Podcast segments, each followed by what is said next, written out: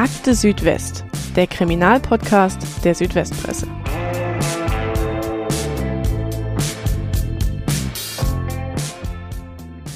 Der 16. Oktober 2016 ist ein Tag, der sich ins kollektive Gedächtnis von Freiburg eingebrannt hat. Am frühen Morgen fährt die 19-jährige Medizinstudentin Maria Ladenburger mit ihrem Fahrrad an der Dreisam entlang. Sie kommt von einer Party und möchte zurück in ihr Studentenwohnheim im Osten der Stadt. Ankommen wird sie dort nie, denn auf dem Rückweg an der Dreisam trifft sie auf ihren Mörder. Der in etwa gleich alte Hussein K., ein afghanischer Flüchtling, der für die Behörden, wie sich später herausstellen wird, bei weitem kein Unbekannter ist. Warum musste Maria Ladenburger sterben? Was war das Motiv von Hussein K.? Und weshalb schlägt der Mordfall im beschaulichen Freiburg auch international so hohe Wellen? Darüber wollen wir heute sprechen. Willkommen zu einer neuen Folge von Akte Südwest, dem Kriminalpodcast der Südwestpresse. Und wie eigentlich jedes Mal haben wir uns auch heute wieder einen Gast eingeladen. Genauer gesagt hat der Gast heute uns eingeladen. Wir sind nämlich zu Gast auf einem ehemaligen Bauernhof in der Nähe von Heilbronn, haben hier einen wundervollen Blick auf die Weinberge, wenn wir hier aus dem Fenster schauen. Und wir sind heute hier, weil unser ehemaliger Reporterkollege Stefan Hubka diesen Bauernhof jetzt im ich weiß nicht, ob man wohlverdienten Ruhestand sagen darf oder ob das eine Plattitüde ist. Auf jeden Fall baut er diesen Hof jetzt äh, gemeinsam mit seiner Familie aus. Stefan Hubka war bis Ende Mai 2020 Chefreporter der Badischen Zeitung in Freiburg und hat gemeinsam mit einem Kollegen die Ermittlungen im Mordfall Maria Ladenburger und auch den Prozess gegen äh, den Täter Hussein K. begleitet. Lieber Stefan, vielen Dank, dass du dir die Zeit nimmst und auch, dass du uns hier zu dir eingeladen hast. Liebe Kollegen, herzlich willkommen und äh, sehr gerne. Und auch die Südwestpresse ist dir ja nicht unbekannt. Du warst bei uns äh, einige Jahre Korrespondent in unserem Stuttgarter Büro in den 90er Jahren, bevor es dich dann nach Freiburg verschlagen hat. Also auch, liebe Hörerinnen und Hörer, ein Südwestpresse-Gewächs, wenn man das so sagen kann. Ja, ich fühle mich der Ulmer Familie nach wie vor äh, wahlverwandtschaftlich verbunden. Sehr schön. Bevor wir jetzt aber äh, komplett ins Thema einsteigen, noch eine ganz kurze Erklärung. Und zwar zum einen, habe ich ja gerade schon gesagt, befinden wir uns hier auf einer Baustelle. Wenn ihr also im Hintergrund immer mal wieder ein Hammer oder eine Säge oder einen Kompressor hört, dann liegt das daran. Und eine zweite Erläuterung noch, mit der wir dann auch gleich starten wollen. Ihr habt vielleicht schon bemerkt, dass wir in dieser Podcast-Folge das Opfer Maria Ladenburger mit vollem Namen nennen. Das tun wir in unseren Podcasts normalerweise nicht oder nur in sehr seltenen Fällen. Vielleicht, Stefan, kannst du uns einmal erklären, warum man den Namen Maria Ladenburger jetzt auch voll nennen kann? Wir haben auch lange Zeit nur während dieses Verfahrens von Maria L. gesprochen und geschrieben, wie es sich gehört, aber einen Tag vor der Urteilsverkündung gegen den Täter, der dafür verantwortlich ist, dass äh, Maria L. heute nicht mehr lebt. Einen Tag vor dieser Urteilsverkündung ist die Familie Marias mit der erstaunlichen Nachricht an die Öffentlichkeit gegangen, dass sie in ihrem Namen, im Namen ihrer ältesten Tochter, eine Stiftung gründen wird. Und diese Stiftung heißt Maria Ladenburger Stiftung. Und damit war der Name in der Welt und damit auch für uns der Anlass zur Zurückhaltung in dem Fall der Nichtnamensnennung nicht mehr gegeben. Wir kommen ja später darauf noch darauf zu sprechen, welchen. Äh Dann gehen wir doch mal am, an den Anfang der Geschichte des Mordfalls äh, Maria L. Kannst du dich denn noch daran erinnern, wie du von der Tat erfahren hast? Ich habe gerade gesagt, der 16. Oktober 2016, ich habe mal nachgeschaut, das war ein Sonntag. Da hat auch der Chefreporter nicht immer Dienst. Wie bist du denn auf den Fall aufmerksam geworden? Ich hatte in der Tat keinen Dienst an dem Tag. Die Lokalkollegen von der Stadtredaktion Freiburg haben äh, die Gesamtredaktion informiert, dass es diesen Fund am frühen Morgen am Ufer der Dreisam gab. Einen schrecklichen Fund. Eine Joggerin hat äh, diesen Fund gemacht, hat die Tote dort angetroffen und die Polizei alarmiert. Und Freiburg äh, ist längst nicht mehr so beschaulich, ähm, wie du gesagt hast, David, wie man das vielleicht im Klischee äh, so kennt. Aber auch Freiburg als Großstadt hat nicht jeden Tag Fälle zu verarbeiten und Nachrichten zu verarbeiten, wie das vielleicht in Berlin, Hamburg, München oder Chicago äh, der Fall ist. Deswegen schon unabhängig von, von den weiteren Details der, der Tat war die Nachricht vom Tod einer Studentin, die nachts von einer Party nach Hause fährt, schon ein Schock. Und was sich dann im Verlauf der Ermittlungen und der spärlichen äh, Nachrichten, die die Polizei darüber verbreitet hat, äh, weiter zu diesem äh, äh zu dieser Tat ergab, hat diesen Schock eher noch verstärkt.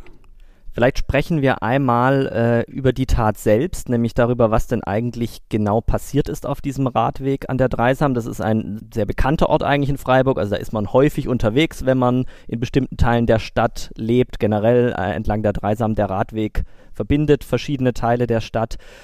Einige Details über diese Tat werden natürlich erst später und erst durch die Ermittlungen bekannt werden, aber vielleicht kannst du trotzdem für unsere Hörer einmal darstellen, was ist passiert, was weiß man heute über, diesen, über diese Tat. Man weiß, dass Maria Ladenburger gegen 2 Uhr eine Institutsparty auf dem Institutsgelände in, im Zentrum Freiburgs verlassen hat, sich aufs Fahrrad gesetzt hat und nach Hause geradelt ist zu ihrem Studentenwohnheim im Stadtteil Littenweiler und sie hätte dort auch eine Straße nehmen können, hat aber sich dazu entschlossen, einen äh, bekannten Radweg, der äh, zu nehmen, der relativ äh, zumindest nachts äh, dann doch nicht belebt ist und doch nicht so oft benutzt wird. Da gibt es zwar eine Beleuchtung, aber es ist äh, streckenweise weit weg von der Siedlung und führt, glaube ich, auch am alten Schwarzwaldstadion vorbei, wo der K SC Freiburg lang gespielt hat. Und äh, unmittelbar am Ufer der Dreisam entlang. Und das ist allerdings etwas, hm, bis was bis dahin in Freiburg durchaus möglich war und, und, und gewöhnlich war, dass Leute nachts äh, auch Frauen, junge Frauen nach Hause radeln konnten, ohne sich irgendwelche Sorgen zu machen. Ja. Insofern hat sie sich nicht besonders leichtsinnig verhalten, als sie dort diesen Weg äh, eingeschlagen hat. Und auf diesem Weg begegnete ihr, beziehungsweise muss man heute sagen, lauerte ihr auf, der später verurteilte Täter. Er saß an einem Gebüsch ähm, und als für sie aber nicht erkennbar und in dem Moment, als sie sich ihm näherte oder an ihm vorbeifahren wollte, äh, sprang er auf, stieß sie vom Fahrrad, zerrte sie in ein in dieses Gebüsch oder durch dieses Gebüsch und äh, verging sich dann auf sehr schreckliche Weise an ihr bevor er sie äh, dann nach etwa einer Stunde bewusstlos in den Fluss Dreisam legte, mit dem Kopf so unter Wasser, dass sie dort unweigerlich hat ertrinken müssen.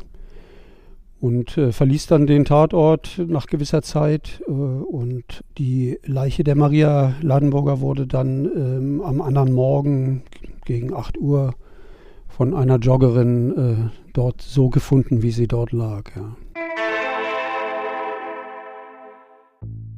Diese Folge wird von der Systemhaus Ulm GmbH präsentiert, eurem Partner für IT-Dienstleistungen, Applikationsentwicklung und Cybersicherheit.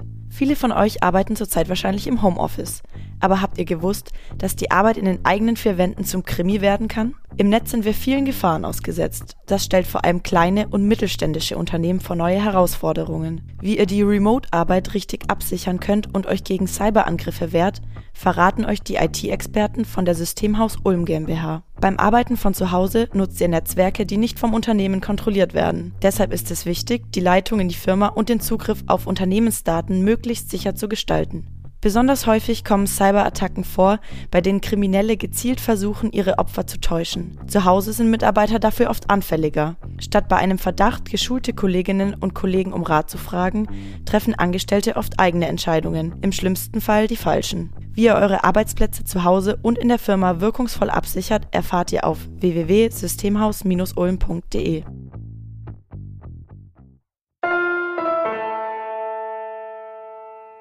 Jetzt haben wir gerade kurz äh, über die Tat gesprochen. Vielleicht sprechen wir am Anfang einmal kurz über das Opfer, über Maria Ladenburger. Was wissen wir denn über diese junge Frau, außer dass sie Studentin ist? Wir wissen, dass sie eine junge Kosmopolitin war, kann man so sagen. Sie ist in Brüssel aufgewachsen, als älteste von drei Töchtern von Clemens und Friederike Ladenburger. Die beiden sind Juristen und im Dienst der Europäischen Kommission. Clemens Ladenburger hat dort in sehr verantwortlicher Rolle oder bis heute berät die äh, EU-Kommission in juristischen Fragen, Verfassungsfragen. Seine Frau Friederike arbeitet äh, für die europäische Präsenz der, der Bischofskonferenzen sämtlicher europäischen äh, Mitgliedsländer in Brüssel. Und Maria ist dort in Brüssel aufgewachsen, ist dort äh, am Rande Brüssels in einer deutschen, internationalen deutschen Schule zur Schule gegangen, hat dort Abitur gemacht und ist dann an den Ort ihrer Träume zurückgekehrt. Deshalb Träume, weil die Familie hatte schon früher sehr gute Kontakte nach Freiburg. Sie haben Verwandte in Freiburg. Die Eltern haben sich äh, wohl in Freiburg kennengelernt, haben dort beide studiert. Also Freiburg war für die Familie Ladenburger am Rande des äh, ja doch Molochs Brüssel immer so die heimische äh, Alternative. Ja. Sie hat das ja, glaube ich, sogar auch so geäußert, dass sie aus diesem Moloch Brüssel, wie du jetzt gerade gesagt hast, raus möchte. Genau, das waren genau ihre Motive, in eine Stadt zu kommen, wo, wo es liberal, familiär, überschaubar, äh, kulturell interessant, aber auch international mit dem Dreiländereck, mit dem nahen Frankreich und dem der nahen Schweiz äh, zugeht und wo man äh, gleichgesinnte Leute trifft. Und sie hat dort das Medizinstudium angefangen. Und nebenher hat sie sich engagiert in äh, Entwicklungsinitiativen für in der dritten Welt. Ja, das waren ihre Motive. Und eigentlich war für uns alle Freiburg auch bis dahin wir hätten eine solche Motivation äh, durchaus verstanden und niemand hätte etwas daran auszusetzen gehabt, nicht? Der Mord an Maria Ladenburger hat dann ja auch äh, später relativ große Wellen geschlagen. Am Anfang wusste man aber von den Dimensionen des Falls noch nicht viel. Man hatte lediglich diese Leiche an in der Dreisam gefunden. Wie liefen denn die Ermittlungen am Anfang ab? Gab es da gleich eine heiße Spur oder tappte man da eher ja, im sprichwörtlichen Dunkeln. Man tappte tatsächlich im Dunkeln. Es war ganz schwierig, äh, Spuren zu finden. Die Ermittlungen bis zum Ergreifen des Täters dauerten sieben Wochen, volle sieben Wochen. Und um ehrlich zu sein, wir auch in der Redaktion damals der Badischen Zeitung haben mit zunehmender Dauer der Ermittlungen die Befürchtung gehabt, bitte lass es keinen Flüchtling sein, ja, weil wir wussten, wir ahnten, dass das hätte sein können, aber wir wussten, dass das auch äh, nochmal dieses Geschehen, dieses schreckliche Geschehen auf eine neue dramatische Stufe heben würde. Und dazu kam, das muss man auch noch sagen, dass drei Wochen nach dieser Tat sich in der Nähe Freiburgs ein weiterer Mordfall ereignet hat, nämlich im Wald bei Endingen am Kaiserstuhl 20 Kilometer von Freiburg ist eine Joggerin, 27 Jahre alt, die junge Caroline G., nicht von ihrer Joggingrunde zurückgekommen. Man fand sie vier Tage später im Wald äh, als offensichtliches Opfer eines Sexualverbrechens und das hat die Anspannung äh, in der Stadt und in der Region äh, noch einmal verschärft, weil man musste annehmen, dass vielleicht ein Serientäter unterwegs war. Ich weiß von vielen Frauen, jüngeren, älteren, die sich entgegen ihren äh, bisherigen Gewohnheiten nicht mehr richtig so auf die Straße getraut haben. Abends, wenn es dunkel war, beim Joggen nur noch in Begleitung oder mit Tränengas, Spray in der Tasche. Also es war eine dramatische Verunsicherung. Heute wissen wir, um das vorwegzunehmen, dass dieser zweite Fall der Caroline G. in Endingen mit dem von Maria Ladenburger nichts zu tun hatte, denn man hat dort allerdings auch erst sehr viel später einen Täter ermittelt, der Fernfahrer war und der ein ähnliches Delikt, Tötungsdelikt auch schon in, äh, in Kufstein in Österreich sich hat zu Schulden kommen lassen und der dann ähm, im Mitte des darauffolgenden Jahres festgenommen worden war und inzwischen auch für äh, sehr lange Zeit in Haft sitzt. Aber es war das auch nur eine geringe Erleichterung, ja. Du hast gerade auch schon gesagt, es dauerte bis Anfang Dezember, bis man dann äh, dem damals noch mutmaßlichen Täter auf die Spur gekommen ist. Wie kam die Polizei denn auf ihn? Du hast gerade auch schon gesagt, es gab wenig Spuren. Das war eine, man muss schon sagen, eine, eine brillante Ermittlungsarbeit, die dort äh, geleistet worden ist von deiner 40-köpfigen Sonderkommission Dreisam. Die Soko Dreisam hat unter anderem an ein Detail erinnere ich mich, sie haben einen Man-Trailer äh, losgeschickt. Ein Man-Trailer ist ein Mann, der einen Suchhund führt. Das hat zwar in dem Fall ähm, nicht zum Ermittlungserfolg geführt, aber dieser Suchhund, der hat es geschafft, vom Tatort den äh, führenden Beamten bis hin ins medizinische Institut äh, zu führen. Und dort stand man dann vor einem vollen Hörsaal, gefüllt mit Leuten, die gerade ihre Medizinvorlesung Anatomie äh, bekommen haben. Und man hat dann sämtliche Mitstudenten der Maria, die dort in dem Raum waren, männlichen Mitstudenten gebeten um eine Speichelprobe. Also solche Aktionen sind gelaufen, die sind aber auch im allgemeinen Einverständnis gelaufen. Mir ist von keinem Fall bekannt, der sich geweigert hätte, an dieser Speichelprobe teilzunehmen. Man wusste dann, nachdem diese Aktion äh, beendet war, wusste man, dass der Hund eben die Strecke der Fahrradfahrerin Maria hat zurückverfolgen können, einige Tage später, was an sich äh, schon ähm, äh, biologisch-technisch ein, ein, ein, äh, eine Sensation ist. Aber gut, da kam man nicht weiter. Der eigentliche Hinweis auf den Täter, der geschah folgendermaßen. Man hat anhand der Verletzungen der, äh, der Maria, die ja nur noch spärlich bekleidet war, hat man festgestellt, dass der Täter sie durch dieses Dornengebüsch gezerrt hatte. Dann hat man dieses ganze Gebüsch abgeschnitten und hat es in einem äh, großen Sack äh, nach Stuttgart zum Landeskriminalamt befördert. Und dort wurde es akribisch untersucht. Und dann fanden die dortigen Ermittler fanden in diesem Dornengebüsch ein Haar. Ein 18,5 Zentimeter langes Haar, was zum Teil schwarz, zum Teil blondiert war. Dieses Haar wurde dem Täter zugeordnet und anhand dieses Haares hat man die Fahndung dann genauer fokussieren können. Und dann passierte ein zweite sensationelle Erfolg. Äh, eine Beamtin, die die äh, Videoaufzeichnungen aus der Straßenbahn an dem Abend durchgeschaut hat. Man nahm an, dass der Täter mit der Straßenbahn äh, bis zur Endhaltestelle Littenweiler gefahren ist und hat deswegen die ganzen äh, Überwachungsaufnahmen gesichert, die ja nach einiger Zeit, wie wir wissen, immer gelöscht werden müssen. In dem Fall wurden sie glücklicherweise nicht gelöscht, sondern die Beamtin hat dann dort einen jungen Mann erkannt, der sich erstens auffällig benommen hat und zweitens äh, dessen Haare zu diesem einzelnen Haar gepasst haben. Denn er trug einen Undercut und ein Teil seiner längeren Haare waren blondiert.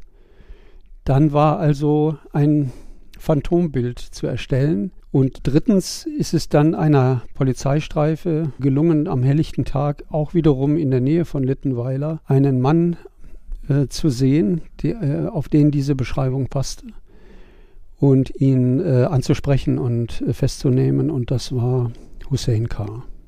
Und wir sind jetzt schon am 3. Dezember 2016, also einige Wochen nach der Tat.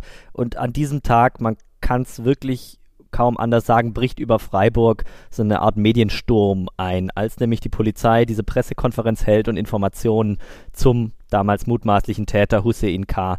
bekannt gibt, nämlich dass der Tatverdächtige ein Flüchtling aus Afghanistan war, der über, das weiß man zu dieser Zeit noch nicht, Griechenland nach Deutschland gekommen war. Vielleicht kannst du einmal, damit wir so ein bisschen die Gemengelage verstehen, nochmal erläutern, in was für einer politischen Situation haben wir uns damals befunden. Ich habe gerade gesagt, 2016, 2015 war das Jahr, wo so viele Flüchtlinge nach Deutschland gekommen waren. Wie war die Stimmung in Deutschland und auch in Freiburg? Also die Freiburger Bürgergesellschaft hat sich immer zugute gehalten, dass äh, dass diese Willkommenskultur, von der man damals sprach, kein bloß, keine bloße Floskel sein sollte. Es gab viele Initiativen, die sich gekümmert haben. Wir waren auch rein geografisch, ähm, ist die Stadt Freiburg deswegen ein Hauptanlaufspunkt für junge Migranten gewesen, weil sie der erste ICE-Bahnhof hinter der Schweizer Grenze war. Das heißt, wer über die Balkanroute, über die Schweiz kam, der wurde von der Bundespolizei als erstes Mal, wenn er denn in einem ICE gesessen hat, äh, in Freiburg rausgeholt und den äh, Jugendbehörden übergeben. Deswegen haben wir, hatte die Stadt Freiburg und der Landkreis äh, Breisgau-Hochschwarzwald überdurchschnittlich viele sogenannte unbegleitete minderjährige, minderjährige Ausländer, UMA, dieses Behördendeutsch, zu betreuen und unterzubringen. Aber das geschah mit einem hohen Maß an äh, Unterstützung aus der Bürgergesellschaft. Also es gab, wie gesagt, äh, viele Initiativen, die sich gekümmert haben. Es gab keine nennenswerten Aufmärsche von rechts, die äh, dagegen hätten äh, protestiert, äh, sondern es gab im Gegenteil, man muss schon sagen, auch von, ähm, von, vom Gemeinderat, von natürlich auch von meiner Zeitung, es gab eine Stimmung, äh, die sich vielleicht in dem Wort von Bundeskanzlerin Merkel äh, zusammenfassen lässt, wir schaffen das. Ne? Und in diese Situation hinein passierten dann die ersten Irritationen. Man könnte das später so zusammenfassen, dass diese Bluttat äh, an der Maria Ladenburger der Stadt Freiburg eine gewisse Naivität genommen hat, die bis dahin der Fall war, mit allen Umständen, die, äh, die dann zutage getreten sind, auch im Verlauf des Prozesses. Aber es war das, das Klima, was, was eigentlich, was man zeigen wollte, demonstrieren wollte, auch in Richtung anderer Regionen der Bundesrepublik. Und es war es passierten dann vor, dieser, äh, vor diesen Verbrechen, äh, ist es schon mal dazu gekommen, dass äh, äh Leute, ähm, Zuwanderer oder Migranten an einer Diskothekentür abgewiesen worden waren, was schon eine riesige Debatte über Rassismus, Ausländerfeindlichkeit und äh, wie geht man damit um, äh, ausgelöst hat. Ja. Das war allerdings nichts im Vergleich zu dem, was passierte, als bekannt wurde, dass eben Maria Ladenburger das Opfer eines äh, zugewanderten Flüchtlings war. Und, und dann stellten sich sehr bohrende, sehr heftige, sehr unangenehme Fragen. Wer passte auf ihn auf?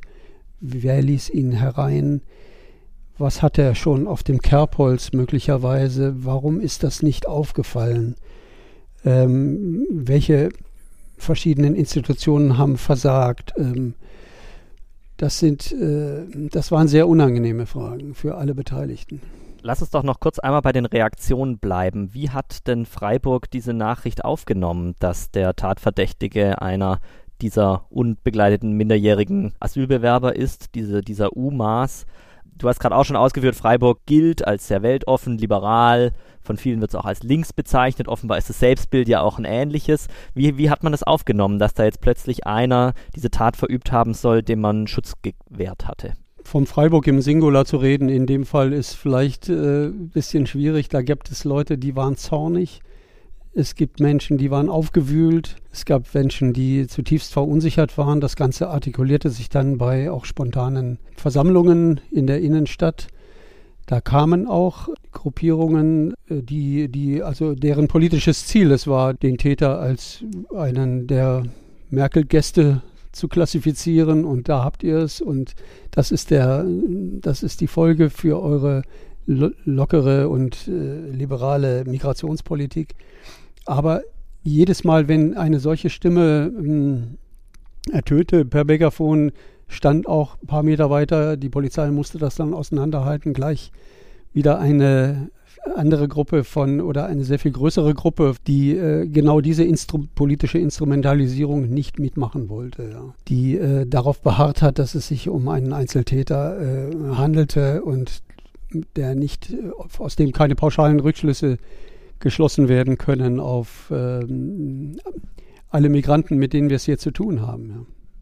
Angeheizt wird ja diese ganze Debatte auch noch durch weitere Erkenntnisse, die dann ans Tageslicht kommen. Du hast gerade schon angedeutet, Hussein K. ist offenbar kein ganz unbeschriebenes Blatt, sondern er ist auch in Griechenland, wo er war, bevor er dann nach Deutschland kam, schon mal straffällig geworden. Was war denn damals passiert in Griechenland? Ja, das ist tragisch und bitter äh, im Nachhinein äh, zu konstatieren, dass er eigentlich nicht hätte, wegen dieser Tat in Griechenland, nicht hätte nach Deutschland einreisen dürfen, wenn alles so funktioniert hätte, wie es hätte funktionieren sollen. Hussein K. ist nach eigener Aussage, aber auch nach äh, Recherchen der Ermittler zunächst im Iran. Es ist nicht ganz klar, wie lange er im Iran gelebt hat, aber er kam wohl aus dem Iran und hat über die Türkei versucht, äh, die Balkanroute zu erreichen, was ihm auch gelungen ist. Er ist nach Griechenland gekommen und er hat auf der Insel Korfu an einem Abend fast mit ähnlicher äh, Konstellation, er war betrunken, er hatte Haschisch geraucht, er hat dort eine junge Frau überfallen und er hat sie entweder in sexueller Absicht oder um sie auszurauben angegriffen und bei, bei dieser Gelegenheit über eine Klippe hinuntergeworfen. Den Sturz über zehn Meter hat die, die junge Frau nur mit sehr viel Glück überlebt, aber auch schwer verletzt. Für diese Tat ist er verurteilt, angeklagt, verurteilt und inhaftiert worden. Er ist dann im Zuge einer Amnestie der Regierung Tsipras freigelassen worden unter Auflagen, unter Meldeauflagen. Er hätte sich immer wieder melden müssen bei der Polizei, das hat er aber nicht getan, woraufhin die, die Behörden ihn in eine nationale Kartei eingestellt haben, nicht aber, und das ist genau der Punkt, in eine internationale Datei. Er hat dann das Land verlassen Richtung Deutschland und hat zunächst in Deutschland und dann in Freiburg um, um Asyl nachgesucht. Und äh, den Behörden, äh, den Einreisebehörden wurde eben nicht bewusst, dass es sich hier um einen gesuchten Straftäter handelt, der gegen Meldeauflagen verstoßen hat, weil er nicht in dieser internationalen Datei drin war. Und das hat natürlich eine Debatte äh, befeuert wie arbeiten wir in Europa überhaupt zusammen? Wissen wir überhaupt, wer zu uns kommt? Warum weiß die eine Seite nicht, was die andere tut? Und, und so weiter. Das war politisch hochbrisant und da waren auch sämtliche Parteien äh, mit involviert. Ne? Und man muss ja auch sagen, dass dieser ganze Fall von Maria Ladenburger und Hussein K. auch durchaus zu zu Anpassungen und Änderungen geführt hat bei der Zusammenarbeit zwischen den europäischen Staaten, aber auch in Deutschland. Genau auch natürlich haben, haben auch wir mit unserer Kommentierung darauf hingewiesen, dass es hier erhebliche Defizite gibt.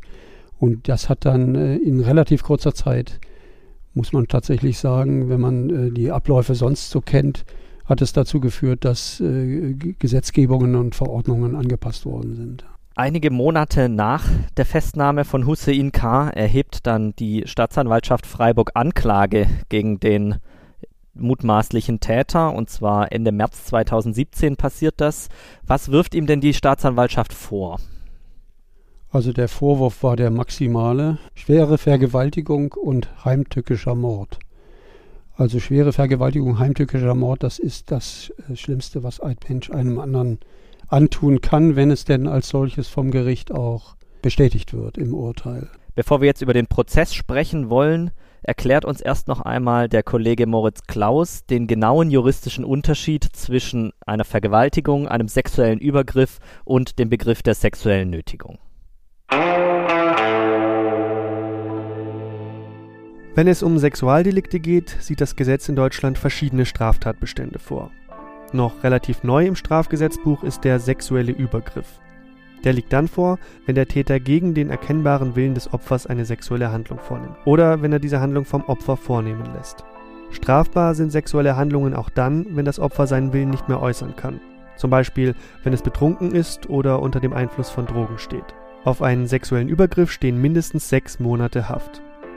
Wenn der Täter das Opfer wiederum mit Gewalt zur sexuellen Handlung zwingt, spricht das Strafgesetzbuch von einer sexuellen Nötigung. In diesem Fall droht mindestens ein Jahr Haft.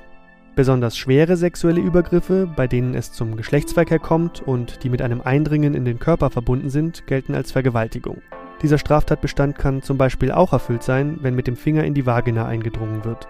Eine Vergewaltigung wird mit mindestens zwei Jahren Gefängnis bestraft. Wenn der Täter dabei eine Waffe verwendet oder das Opfer schwer misshandelt, drohen mindestens fünf Jahre Haft.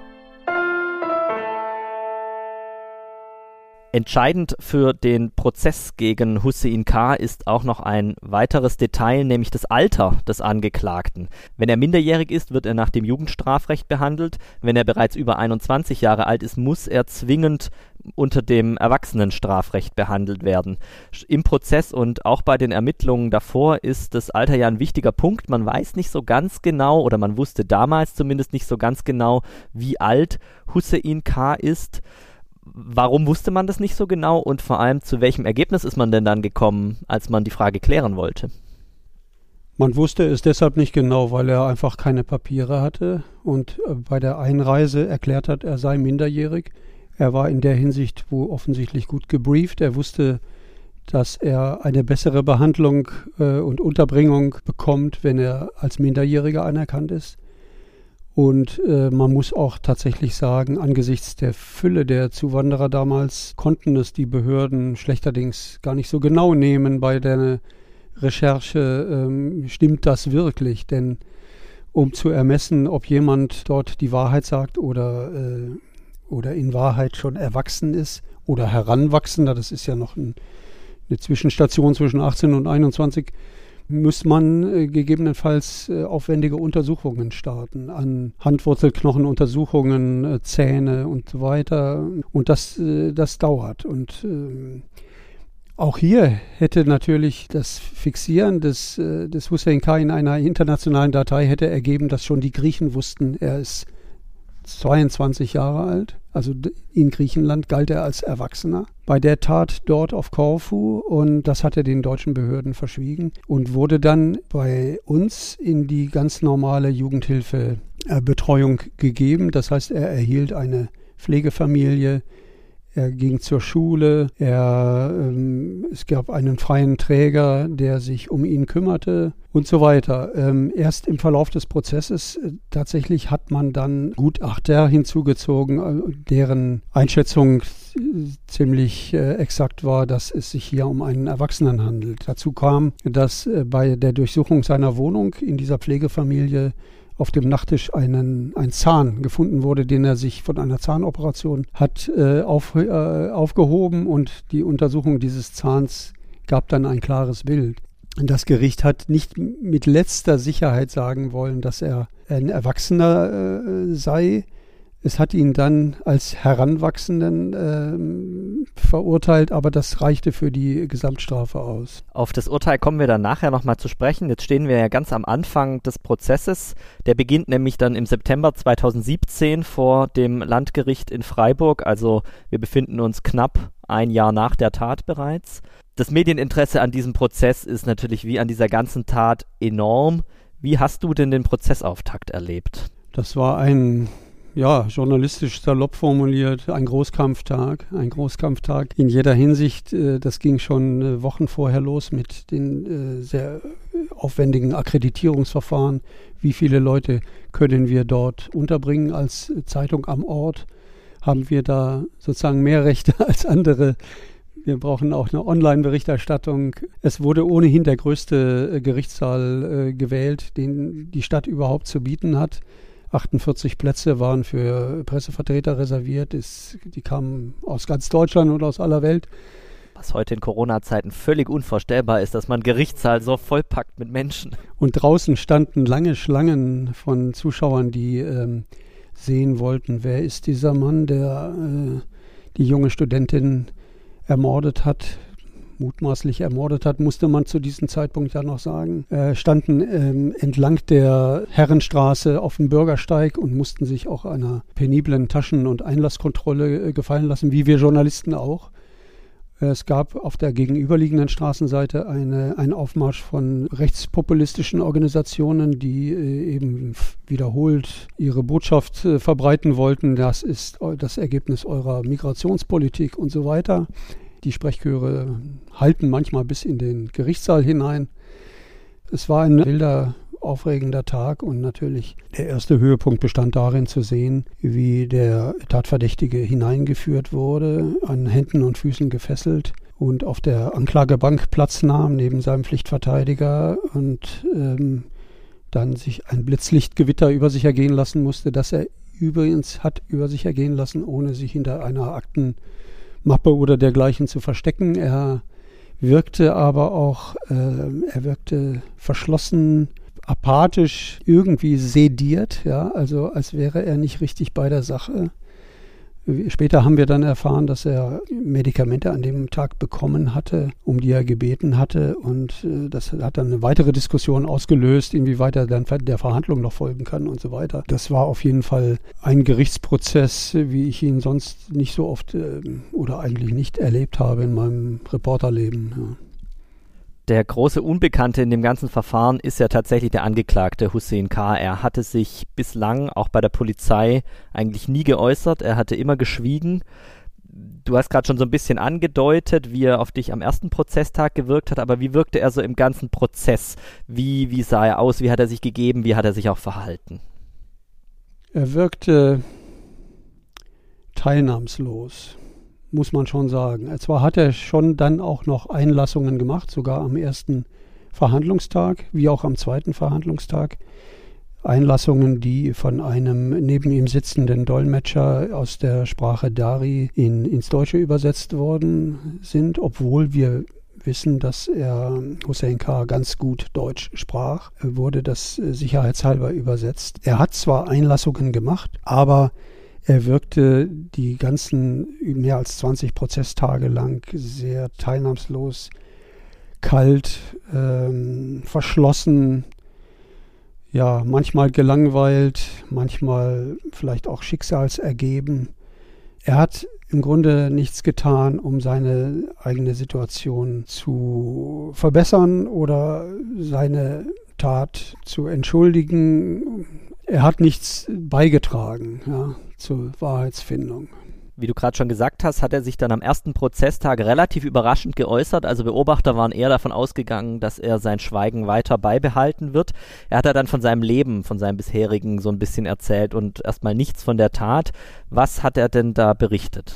Er hat, wie wir heute wissen, an einer Legende gestrickt. Die Legende geht dahin, dass er tatsächlich aus Afghanistan geflohen sei, weil sein Vater einen Märtyrertod äh, gestorben sei in, im Kampf gegen äh, Taliban. Das heißt, er sei vaterlos aufgewachsen und habe dann mit seiner Familie die, äh, das Land Richtung Iran verlassen. Er sagte auch wohl, das wussten wir nicht, da wurde die, der Ausschluss der Öffentlichkeit äh, vom Verteidiger erfolgreich äh, beantragt. Er sei sexuell von Taliban damals missbraucht worden in Afghanistan. Und diese Legende hatte wohl den Sinn, muss man äh, rückblickend so sagen, äh, Strafmilderung zu erreichen, weil, weil er sich selber mehr oder weniger auch als Opfer dargestellt, als Opfer der Verhältnisse, als Opfer von Unterdrückung, als Opfer von sexueller Ausbeutung. Was daran eben nicht stimmt, ist, ähm, es gibt äh, glaubwürdige Zeugenaussagen, gab es dann im Verlauf des Prozesses, dass er vielleicht sogar erst im Iran auf die Welt gekommen ist. Zwar als Kind einer afghanischen Familie, das aber keineswegs ähm, Waisenkind äh, war, sondern bei einem Versuch der Richterin, Frau Schenk, mal in Teheran anzurufen mit Hilfe von Daten, die auf seinem Handy gespeichert waren, kam jemand ans Telefon, der offensichtlich sein Vater war und sich äh, äußerst äh, lebendig war. Das waren Lügengeschichten, die er uns, er hat uns dann weiterhin erzählt. Er habe den nachts bei Schnee und Eis, äh, hätte es mit einem Schlepper über das Gebirge Richtung Türkei äh, geschafft und, und unterwegs sein, anderen Leuten die Füße abgefroren und äh, andere hätten äh, tot im Schnee gelegen. Und es war eine dramatische Geschichte eines Opfergangs, von dessen Glaubwürdigkeit wir nicht überzeugt waren. Ja. Die Strategie scheint zu sein, sich selbst als Opfer darzustellen. Am zweiten Prozesstag legt er ja aber auch ein Geständnis ab.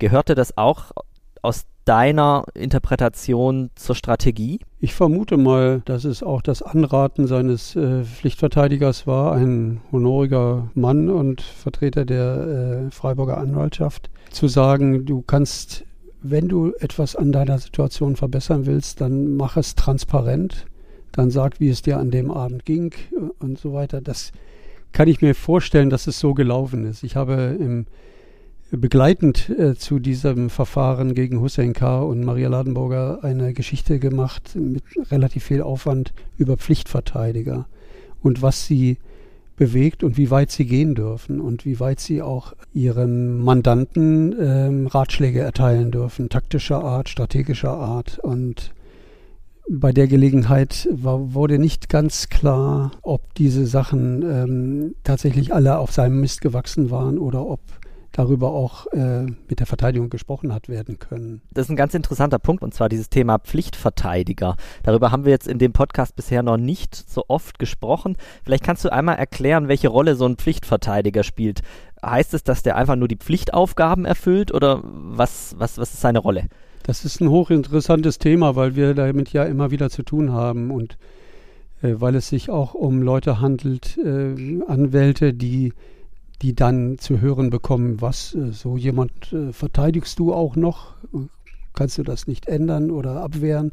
Nein, es ist tatsächlich so, dass der Pflichtverteidiger ein Organ der Rechtspflege ist und äh, vom Gericht hinzugezogen wird dann, wenn der jeweilige Beschuldigte keinen eigenen Wahlverteidiger nennt oder nennen kann, weil er keinen kennt. Gibt es ja oft. Wenn das also nicht der Fall ist, dann ruft das Gericht äh, anhand einer Liste, die es hat im jeweiligen Landgerichtsbezirk, bei einer Reihe von Anwälten an und fragt, können Sie sich vorstellen, die Verteidigung von dem zu übernehmen? Das muss auch schon passieren im Stadium der, der ersten Befragungen bei der Polizei. Äh, jeder hat Anspruch auf Hinzuziehung eines Anwalts schon dann, wenn bei der Polizei die ersten Vernehmungen erfolgen. Und natürlich gibt es Möglichkeiten zu sagen, ich habe gerade so viel zu tun, ich habe schon drei Verfahren nehmen Sie doch den Kollegen X oder die Kollegin Y.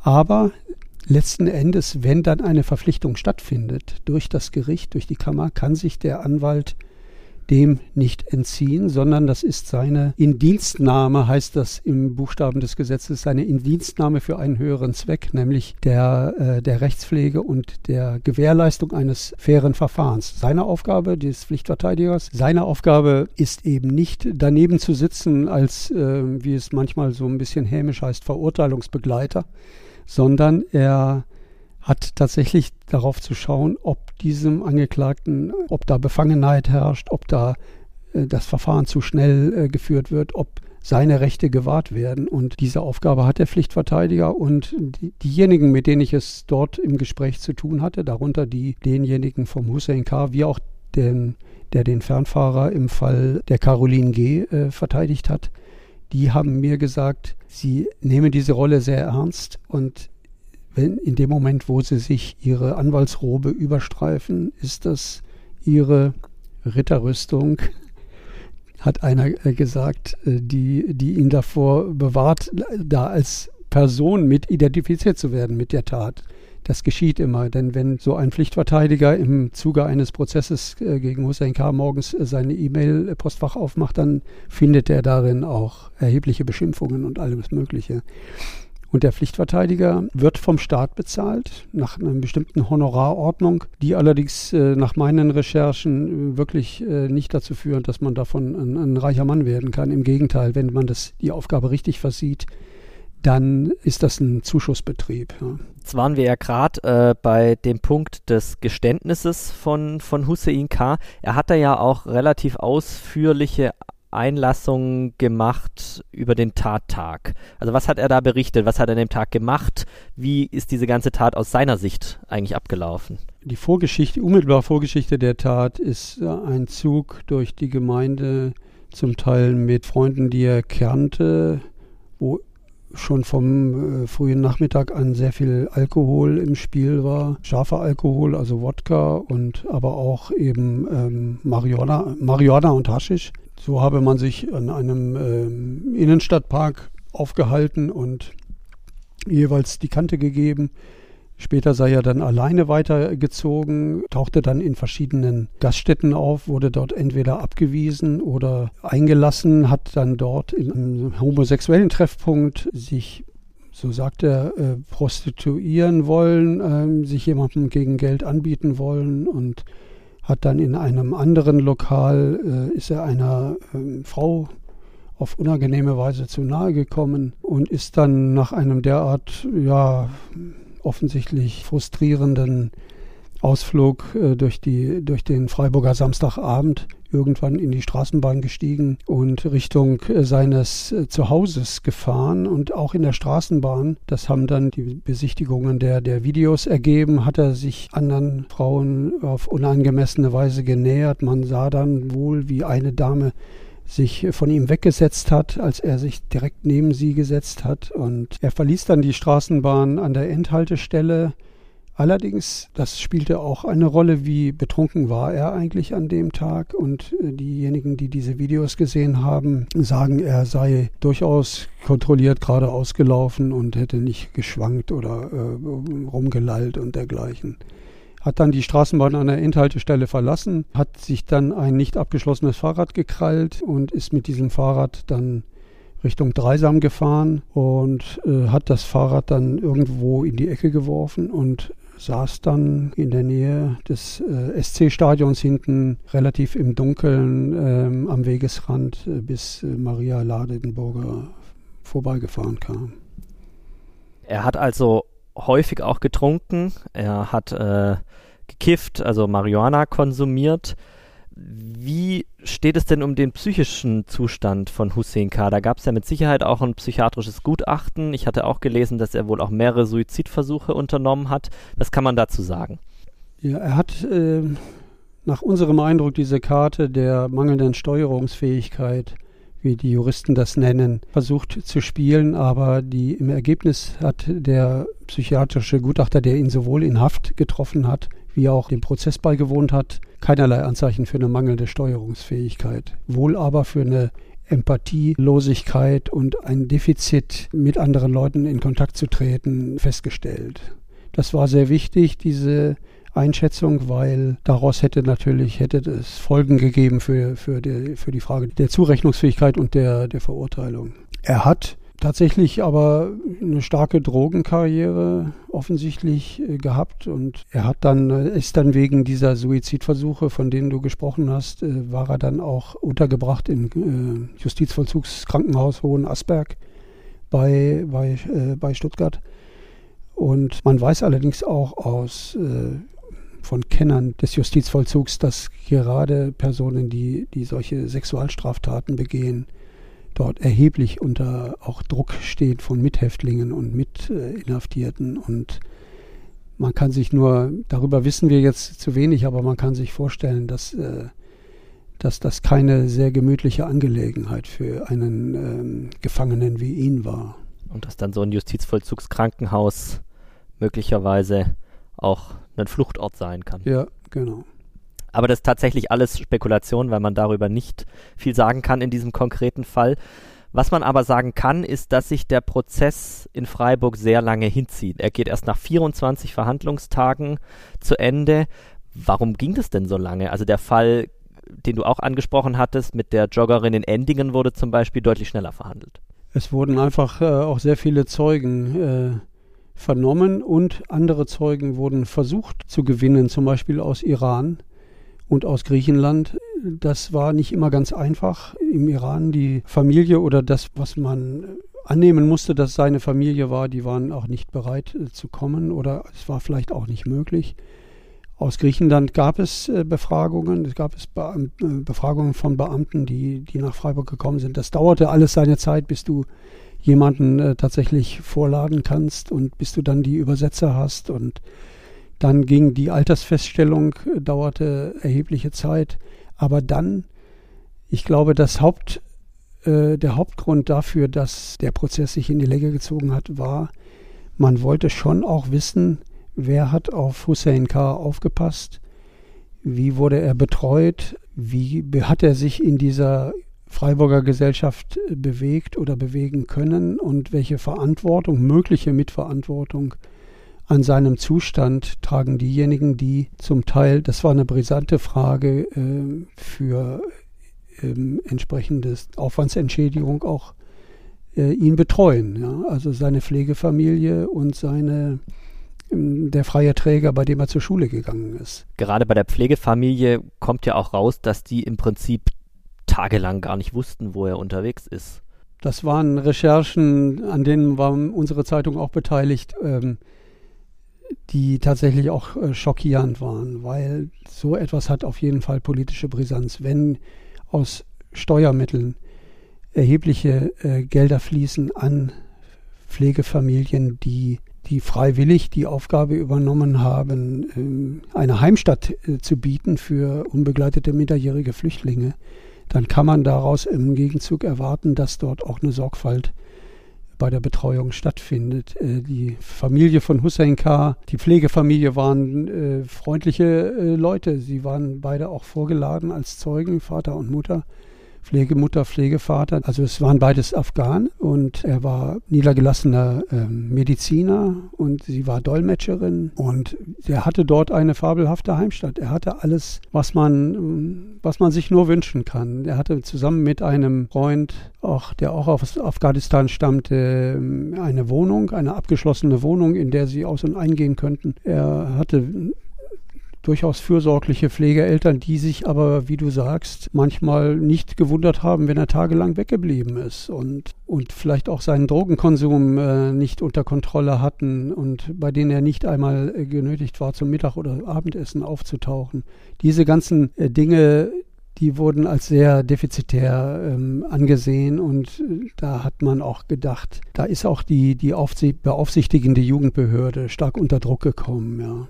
Natürlich wir alle wissen, wie angespannt die Situation damals war, 2015, 2016, in wie kurzer Zeit man wie viele Leute hat unterbringen müssen und für die Pflegefamilien äh, suchen müssen, die dann auch einigermaßen äh, gut ihren Dienst verrichten. Aber Zustände wie hier, das hat man sich äh, so nicht vorgestellt. Also das kriegte dann seine politische Brisanz, wobei das Gericht auch immer wieder darauf achten musste, dass es hier das Fass nicht zu weit aufmacht, denn es geht darf man sich nicht äh, täuschen, bei einem Strafprozess um die, äh, das individuelle Verschulden eines Angeklagten und es geht nicht um, da steht nicht der ganze Staat oder eine Region oder ein Jugendamt oder eine Pflegefamilie vor Gericht. Und dieses individuelle Verschulden, das bejaht dann die Richterin Katrin Schenk und zwar am 22. März 2018 fällt dann das Urteil gegen Hussein K. Wie lautet das denn?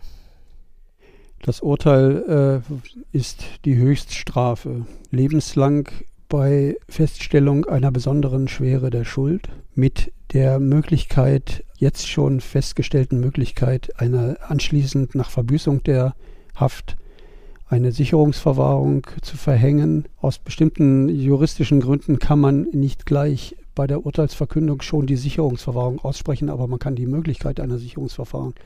Also Besondere Schwere der Schuld, jeder weiß, äh, nach einmal lebenslänglich bedeutet in aller Regel, dass nach 15 Jahren der Verurteilte Anspruch hat auf Überprüfung seiner Haft und in, dann auch freikommt. Bei einer besonderen Schwere der Schuld ist dieses nicht äh, gegeben, sondern dort ist in aller Regel erst nach 20 oder 25 Jahren ähm, eine äh, Aussetzung der Reststrafe zur Bewährung äh, denkbar. Und wenn dann auch noch eine Sicherungsverfahren wegen fortlaufender Gefährdung der Öffentlichkeit ausgesprochen wird, anhand von Gutachten, die, äh, die den Häftling begleiten, dann kommt er nach menschlichem Ermessen ähm, kaum noch wieder heraus. Wie hat er denn das Urteil aufgenommen? so wie er den ganzen Prozess verfolgt hat. Empathielos, ja, fast träge, ohne erkennbare Regung, auch äh, keine Tränen oder sonstige emotionalen Reaktionen. Ja. Sein Pflichtverteidiger allerdings hat ja schon direkt im Gerichtssaal angekündigt, dass man wahrscheinlich Revision einlegen werde gegen dieses Urteil. Ist das denn passiert? Nein, man muss die Möglichkeit einer Revision innerhalb, äh, man kann vorsorglich Revision einlegen, um Verfahrensfehler eventuell noch nachträglich feststellen zu lassen. Der Pflichtverteidiger, so wie ich das in Erinnerung habe, fand die äh, Frage des Drogenkonsums und der möglichen mangelnden Steuerungsfähigkeit anfangs nicht ausreichend geklärt, aber als dann die äh, Urteilsbegründung, die schriftliche Urteilsbegründung vorlag, hatte er von der weiteren Revision abgesehen. Also da hat Hussein K. seine Revision zurückgezogen. Also ist dann das Urteil rechtskräftig? Rechtskräftig geworden, genau.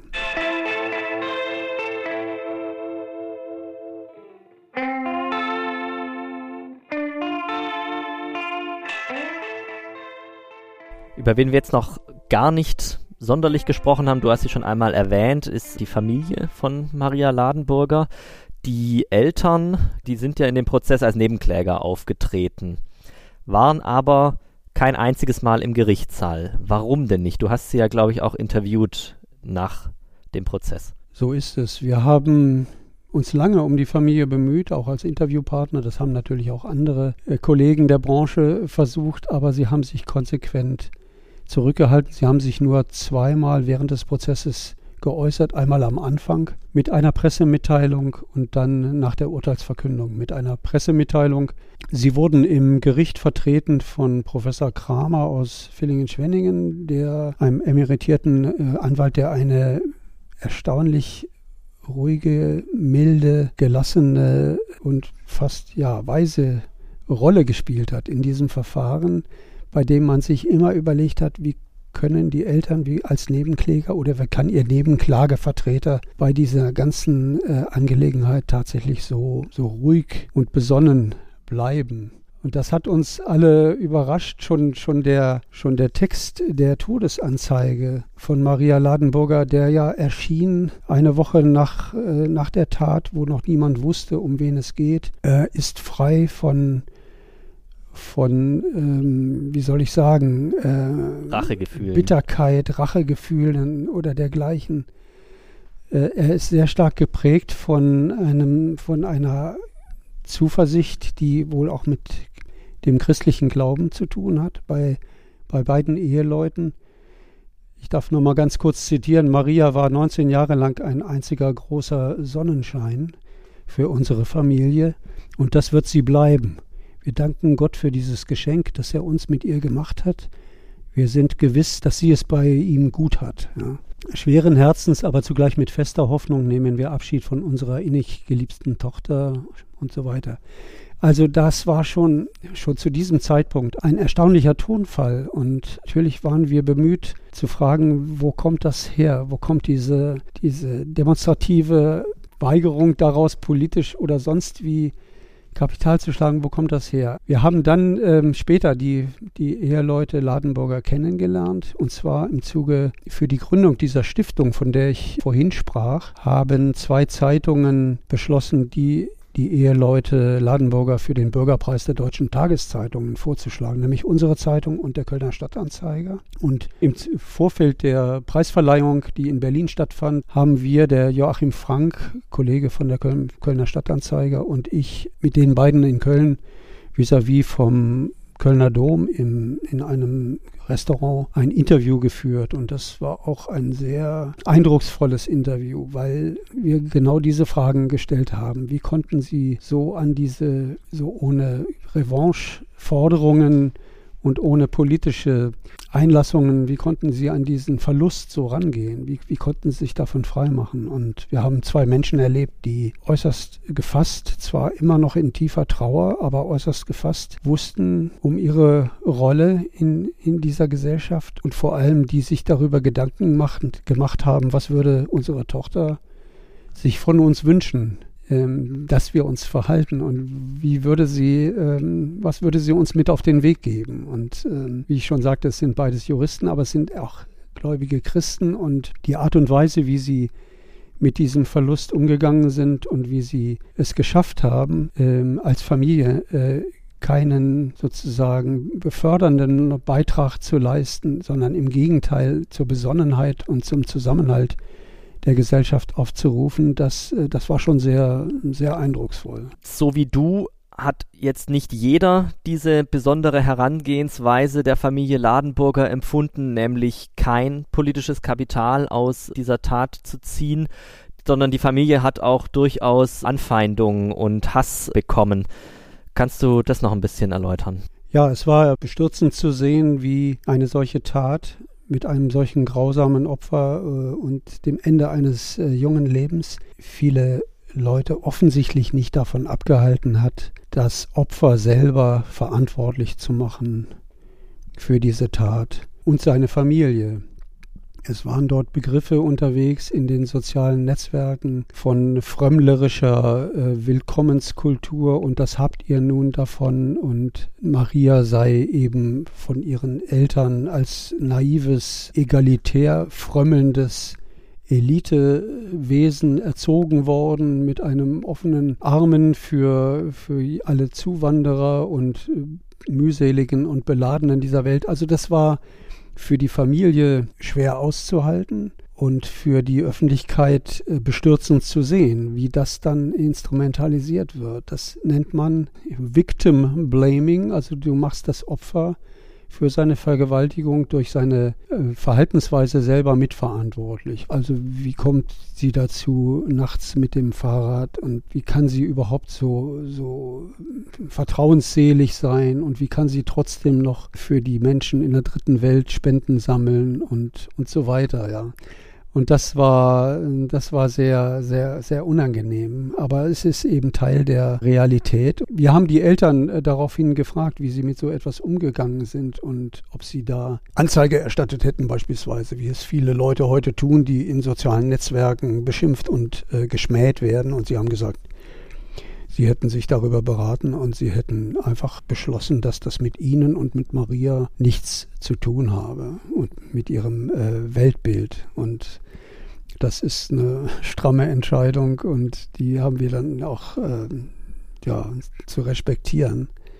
Andererseits haben wir uns auch als Journalisten die Frage gestellt, welche Rolle spielt der Umstand, dass es sich bei Maria Ladenburger um eine junge, hübsche, weiße Frau, weltoffen handelt. Wie würden wir berichten, wenn das Opfer eine, sagen wir mal, mittelalte Prostituierte aus, aus Rumänien oder Bulgarien äh, wäre, die sich in Freiburg aufgehalten hat?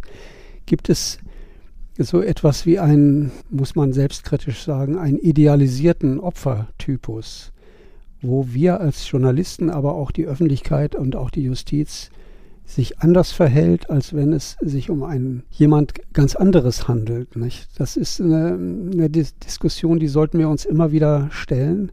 Nach welchen Maßstäben gehen wir vor und bevorzugen wir jemand durch Berichterstattung? Benachteiligen wir andere durch Berichterstattung, die diese Publizität, die Maria Ladenburger mit ihrem äh, Tod erfahren hat, überhaupt keine Chance haben, eine solche Publizität zu bekommen. Jetzt hast du gerade erzählt, wie die Familie versucht, diese Tat zu verarbeiten. Wie hat denn die Stadt Freiburg oder die Freiburger versucht, wie haben die versucht, diese Tat zu verarbeiten, beziehungsweise kann eine Stadt so eine Tat verarbeiten?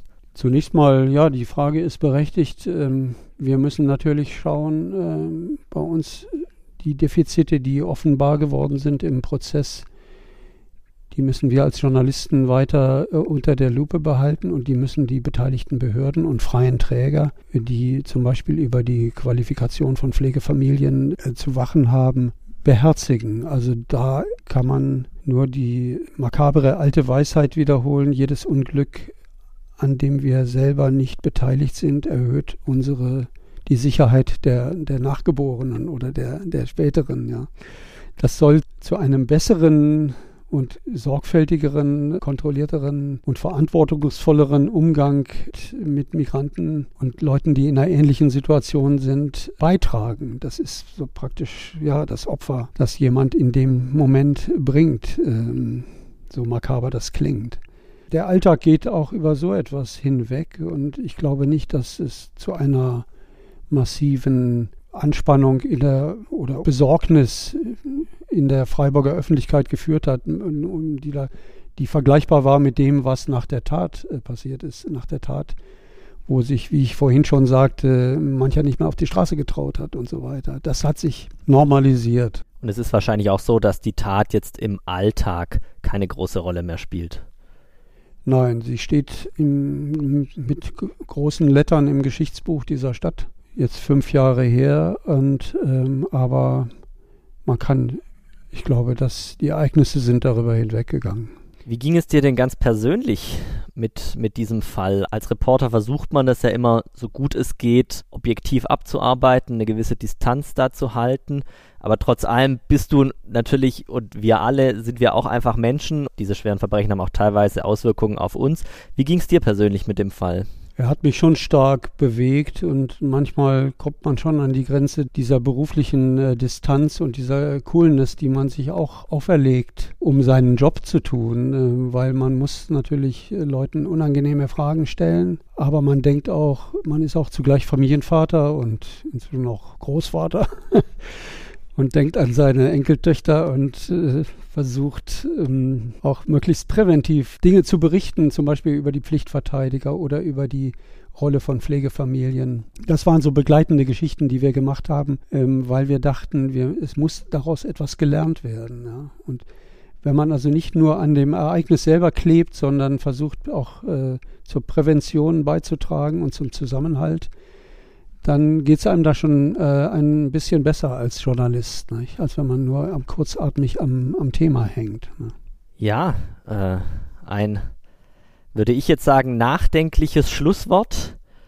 Vielen Dank, lieber Stefan, dass du uns Einblick in deine Arbeit gegeben hast und auch nochmal diese Tat, den Mordfall Maria Ladenburger, der ja für die Stadt Freiburg tatsächlich ein, eine besondere Tat ist, die, wie du hast es auch schon gesagt, inzwischen in großen Lettern tatsächlich im Geschichtsbuch dieser Stadt steht, dass du uns den nochmal mitgebracht hast. Vielen Dank. Vielen Dank für euer Interesse und euren Besuch äh, hier auf dem Hof und alles Gute für euch. Vielen Dank auch an euch, liebe Hörerinnen und Hörer, dass ihr dieses Mal wieder dabei wart bei Arktis Südwest und bis zum nächsten Mal. Tschüss. Tschüss.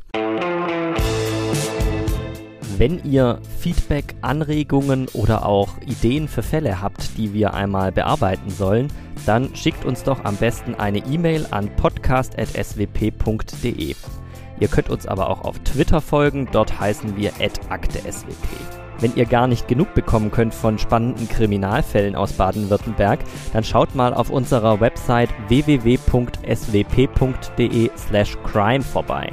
Dort haben wir euch ein Paket geschnürt aus aktuellen Kriminalfällen, Gerichtsberichterstattung und auch spannenden Interviews mit Experten. Und dort gibt es auch einen Newsletter, für den ihr euch anmelden könnt und dann bekommt ihr das alles ganz bequem ins E-Mail-Postfach.